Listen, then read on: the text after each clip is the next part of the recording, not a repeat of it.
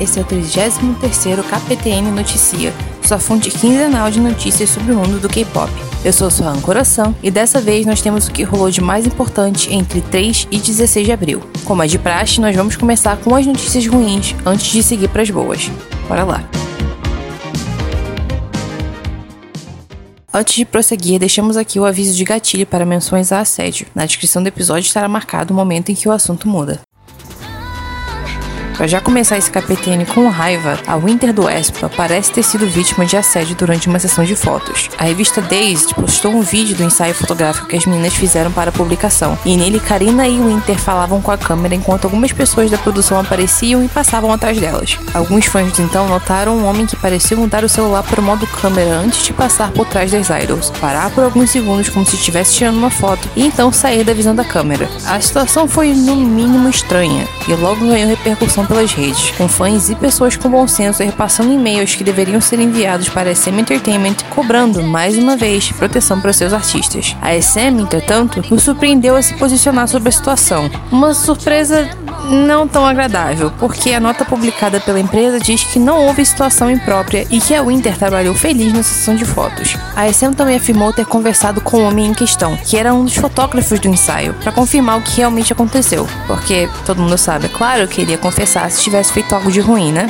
Por fim, o dito fotógrafo também se pronunciou, deixando claro que irá entrar com ações judiciais por difamação contra quem o acusou de tirar fotos impróprias da idol. Talvez você queira dar o benefício da dúvida para a situação, mas alguns pontos são importantes. Primeiro que o movimento que o fotógrafo faz é estranho de qualquer maneira que você possa tentar colocar, e realmente aparece a câmera do celular aberta. A calça que a Winter usava na ocasião tem aberturas na frente e atrás, com uma delas ficando bem nas marcas de shorts de segurança que vemos as meninas usarem nos palcos, que também é a mesma posição do celular do fotógrafo. Esse tipo de fotografia imprópria com mulheres é algo já conhecido, principalmente lá na Coreia do Sul, e obviamente não faz sentido dizer que a Winter não se sentiu desconfortável com a situação, porque ela não viu nada que rolou. Mas enfim, né? Esperamos que a Winter e as meninas do Espa estejam bem e que seja provado que a situação realmente não passou de um mal entendido.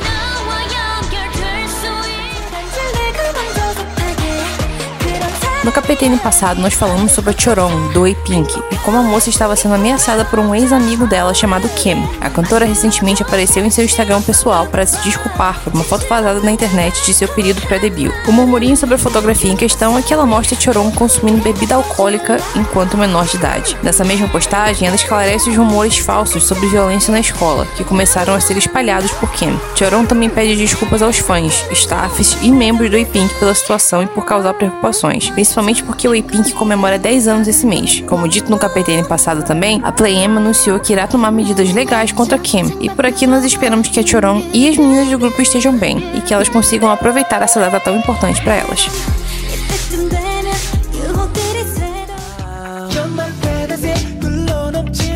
Agora, quem com certeza não vai conseguir comemorar nada é o JBJ95, ou JBJ95. Em capetênis passados, nós falamos sobre como a Star Road, a empresa dos meninos, foi processada por dois ex-funcionários por fraude e desvio de dinheiro. Acontece que agora o Kenta e o Sangyun decidiram entrar com um processo legal contra a empresa, pedindo que seus contratos fossem cancelados. Alguns dos motivos listados são negligência da agência, falta de manager e o fato de que os meninos tinham que pagar por várias coisas para eles, inclusive transporte. Também há rumores de que a falta de staff para os idols ocorreu porque praticamente todos os funcionários saíram da empresa por falta de pagamento. Tomara que dê tudo certo pro JBJ95 nesse processo. Já outro grupo que precisa de forças e que também merecia mais é o Black Six, que infelizmente teve seu desband anunciado nesta sexta-feira, dia 16. A Black Hole Entertainment postou uma nota no Twitter oficial do grupo, anunciando que os contratos exclusivos dos membros haviam terminado e, com isso, todas as atividades do Black Six também estavam oficialmente encerradas. Os Minos foram citados aqui no KPTN anteriormente por já serem BRs de coração, enquanto se preparavam para um família online com os fãs brasileiros. E esse família acabou sendo cancelado sem aviso prévio. Nós desejamos boa sorte para cada um dos rapazes nesse novo caminho e que, caso sigam na vida de artista, que encontrem uma empresa que os tratem melhor.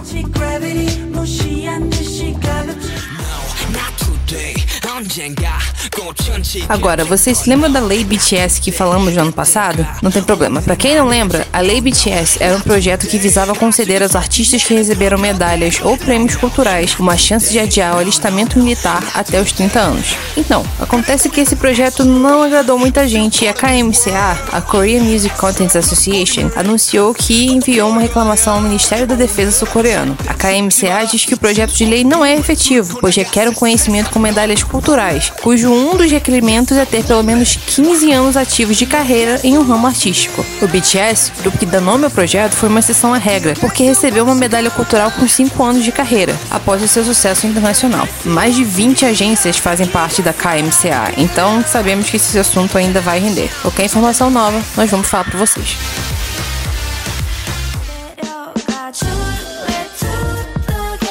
um dos maiores momentos. É o quê?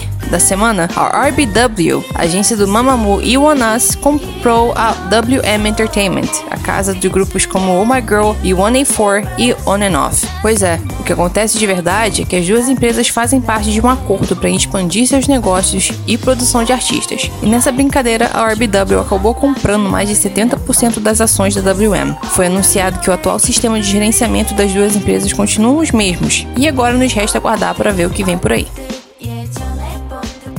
O papo de agências ainda não acabou, pois temos que falar de quem está livre e quem está de casa nova também. A Rebin, do finado Gugudan, que nós ainda não superamos, teve seu contrato encerrado com a Jellyfish Entertainment. A Victoria, do FX, também está livre das garras da SM e continuará promovendo na China. O Surhyun, do YouKiss, também anunciou que deixou a NH Media depois de 10 anos de casa. Por fim, a Sujang, do Ladies Code, que recentemente recebeu atenção por sua participação no programa Sing Again, anunciou que assinou um contrato exclusivo exclusivo com o canal JTBC. Esperamos que agora cada um desses artistas possa brilhar em caminhos melhores. Mas nem só de saída vivemos, porque também tivemos o anúncio da YG para a formação de um novo boy group. A empresa anunciou que fará audições online e busca meninos nascidos entre 2002 e 2010. Tirando a surpresa de a YG querer crianças de 11 anos para formar um grupo novo, apenas YG sendo YG porque eles acabaram de debutar um grupo, né?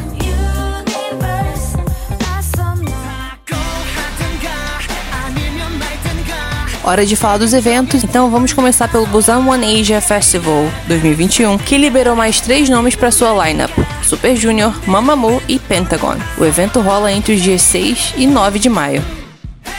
Enquanto isso, a icônica Eli anunciou uma turnê pela Coreia chamada Show Talk, que tem previsão de passar por seis cidades. Ela também disse que irá anunciar sua nova música durante os shows e que está de olho na situação do Covid-19 no país, para que nenhuma medida preventiva seja quebrada. E nessa de show, o Mamamoo fará um show online através da plataforma Live Now no dia 2 de maio. O ingresso custa 30 reais e será transmitido às 22 horas pelo horário de Brasília. Se você quiser mais informações, pode ir na nossa descrição porque vai ter um linkzinho lá.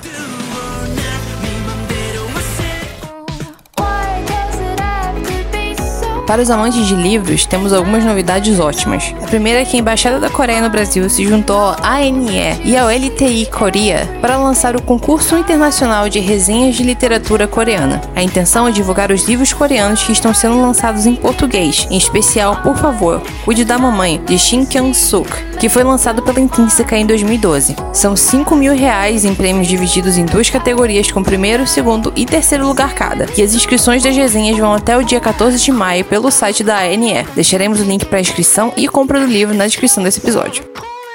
E como prometido, a Intrínseca também vai lançar os outros dois livros da série Tudo Bem Não Ser Normal. A Mão e o Tamboril e Em Busca da Feição Real estão em pré-venda e vão ser lançados em 14 de maio. O link para compra também está na descrição.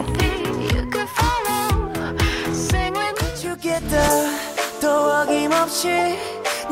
E o capopeiro multifandom que assiste o Kingdom tem motivos para comemorar, mais ou menos, porque foi anunciado que a Mnet resolveu tirar a regra de teto de gastos por apresentação. Nós falamos anteriormente que houve uma leve treta envolvendo o aumento de verba, que algumas empresas receberam a notícia e outras não, então agora a verba não tem mais um gasto máximo. O mais ou menos de antes, no entanto, é porque ainda há discrepâncias na contagem de pontos digitais para os grupos. No episódio 3, os apresentadores disseram que as seis performances seriam liberadas ao mesmo tempo para que as visualizações pudessem ser comparadas juntas. Mas, com três grupos apresentando por episódio, aqueles que se apresentaram no episódio 2 estão em desvantagem. Espera-se que o programa explique melhor como fizeram a contagem de views para determinar a pontuação digital da primeira fase, já que, em tese, eles olharão para as views entre os dias 15 e 18 de abril. Essa Mnet adora cansar um fandom, hein?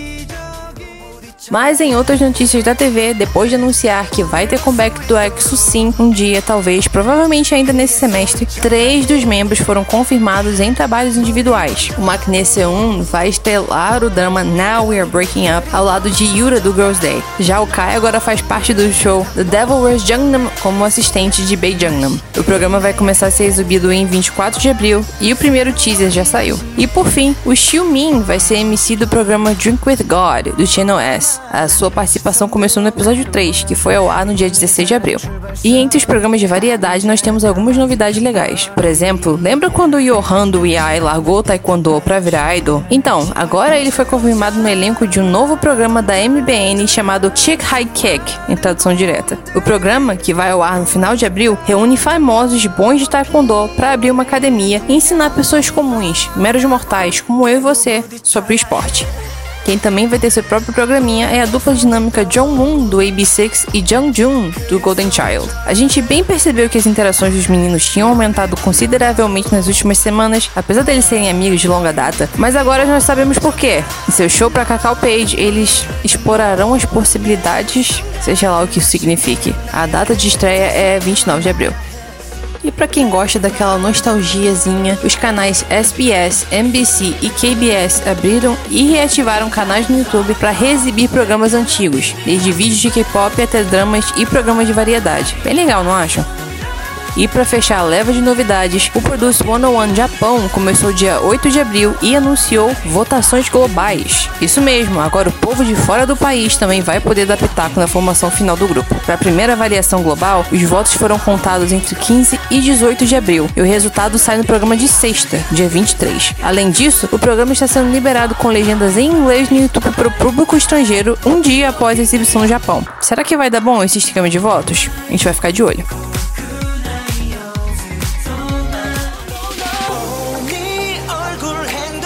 O mundo dos especialistas em ameaça tripla está agitadíssimo, porque a quantidade de idol ator que foi anunciado nas duas últimas semanas são de deixar qualquer um zonzo. Depois de pendurar o microfone como MC do The Show, Kim Min-kyu fará sua estreia na telinha ao lado de Honey, no drama Idol. Outro estreante é o Woon Ji-sun, ex-líder do One on One e atual solista. Depois de voltar do exército, ele já empacou uma OST, um mini-álbum e agora uma atuação na comédia romântica I'll Be Your Night, junto de Kim Dong-hyun, do AB6 e J.R. do Newest, que inclusive também emplacou um bico de radialista no Navernal desde o dia 15 desse mês. Quem também vai para as telinhas é a Soo-hyun, do Akmu, pelo drama Crazy Person in This Area, da Kakao TV. Nós temos algo mais para falar sobre o YOI daqui a pouco, mas antes queremos contar que a Pink, também conhecida como Kyukyang, atuará na versão chinesa do filme Coming Age coreano Sunny, lançado originalmente em 2011. Ele estreia em 11 de junho e já temos trailer e pôster. Enquanto isso, a Sejong tem dois trabalhos por vir: o remake do drama japonês Sleeper Hit, que se chamará Today's Webtoon e será exibido no SPS, e o musical Red Book, ao lado do grande elenco, incluindo o In Song do SF9. Tem mais gente da FNC se preparando para atuar, e essa pessoa é Lee Sang-hyub, do When Flying. O artista foi confirmado no drama I Know But, do canal KTBC. Outros confirmadíssimos são Yeri do Red Velvet e Hong Sok do Pentagon, que estarão juntos no web drama Blue Birthday. Já teve até a leitura do primeiro script.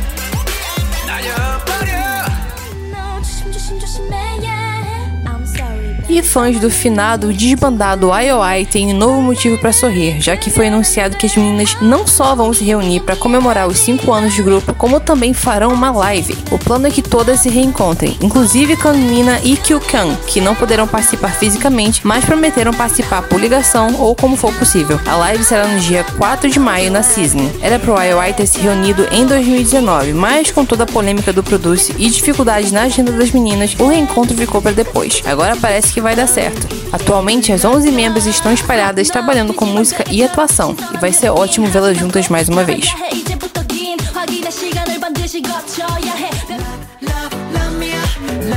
Eu espero que você esteja com papel e caneta na mão, porque é hora de passar a lista de comebacks que estão por vir. Começando pelo Great Guys, que agora no dia 18 vem com um álbum especial Again, todo trabalhado no color pop e no desejo do extrovertido quarentenado de ganhar o mundo. No dia seguinte, o Newest vem novamente salvar o K-pop com seu segundo álbum Romanticize, cujos teasers todos já saíram e deixaram nossa equipe no chão. O comeback vai ser com cinco membros, mas Aaron ainda está de licença parcial pelo tratamento da ansiedade. Espera-se que ele participe da maioria das atividades, mas sua agenda provavelmente será reduzida para poupar sua saúde e não prejudicar a evolução de seu tratamento. Também dia 19 temos o lançamento físico do álbum Lit, do Lei do Exo. Lit fecha uma série de lançamentos que Lei começou lá em 2016. Ao que tudo indica, não teremos o MV, e tudo bem, porque esse álbum foi tudo. Para fechar o ciclo de boas novas, teremos também o comeback do Day 6 no mesmo dia, com o grupo completinho, dando sequência à série The Book of Us, agora chamado Negentropy, Chaos Swallowed Up in Love. A quantidade de prévias tem sido insuperável e a expectativa tá ó, lá em cima. No dia 20, finalmente teremos o primeiro comeback do P1 Harmony. Os juniors do SF9 parecem seguir no seu conceito apocalíptico trabalhado no hip hop com o mini álbum Disharmony Breakout, e parece que esse comeback vai ser bem mais sombrio que Siren. Estamos atentas. No dia seguinte será o lançamento oficial do comeback japonês do Seventeen, Hitori Janai, cujo áudio já está disponível. Já no dia 22 temos o segundo single digital da banda IZ, chamado Store IZ Blossom, enquanto o Inaipen trará o circo para a cidade com seu primeiro comeback Border Carnival no dia 26. Pelos teasers parece que o comeback vai ser ainda mais sombrio que o debut, além de parecer ter bastante coesão no conceito, então nossa expectativa é alta. Dois dias depois, com tempo de sobra pra gente respirar, quem volta é outro queridinho nosso, o On and Off, com o repack City of On and Off, que terá três novas faixas. E para fechar o mês com chave de ouro, temos o ITZY finalmente de volta com o aguardado mini álbum Guess Who. Será que vem aí um hit maior que Wannabe? No aguardo.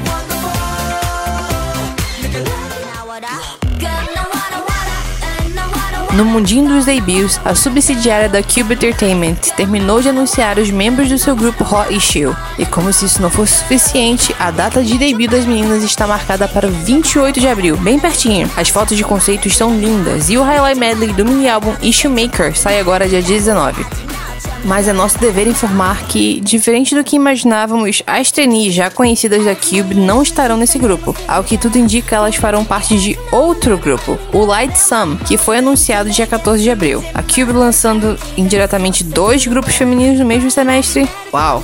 As redes sociais e logo oficial do grupo já estão entre nós, agora só falta todo o resto, mas vamos que vamos.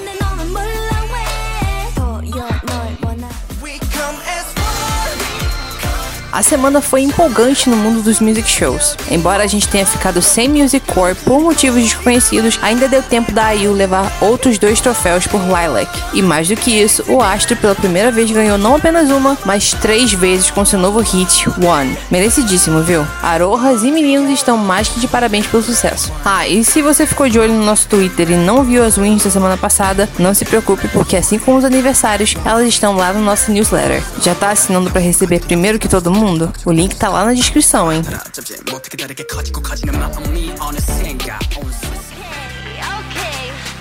E como sempre, temos que reservar esse espacinho para parabenizar os aniversariantes da semana. Hoje a gente pergunta: cadê meu pedaço de bolo para Semi do Signature, Yena do Greyish, Karina do Espa, Youl do Purpleback, Minhyuk do Map 6, que tá lá no exército, Adoi do Fanatics, Hyunsu do D1s, Seun do EXO, Sammoon do The Boys, Tag do Golden Child, Nancy do Momoland, Yurim do Third Eye, Jonghyun do Don't Kiss, a adorável Yoon do Stacy, nossa passarinha preferida Namjoon do A-Pink, Kukhon do You, Minsu do Boys Republic, Arthur do Kingdom, Sung Shik do Victon, Sokyung do Girls in the Park e Dawon do Cosmic Girls. É, estaremos esperando pelo nosso kit de aniversário na quarentena, viu? Feliz aniversário! E finalmente chegamos ao final de mais uma quinzena de notícias. Enquanto os dias foram passando, parecia que as novidades estavam lentas, mas olhando para esse roteiro final, não faltou assunto, né? Então, para relaxar e termos nosso momento de catarse, nada melhor que encerrar com a música mais votada no nosso Twitter, que foi nenhuma menos que Antidote do King. quer dizer, Kang Daniel. Um hino desses que nos representa na pandemia aclamamos. Eu vou ficando por aqui, K-Pop Toppers. Eu fui sua âncoração. Não se esqueçam de tomar água, mesmo que o clima tenha esfriado um pouquinho, e aproveite bem as horas de sol para aquela boa dose de vitamina D. Até a próxima. Bye!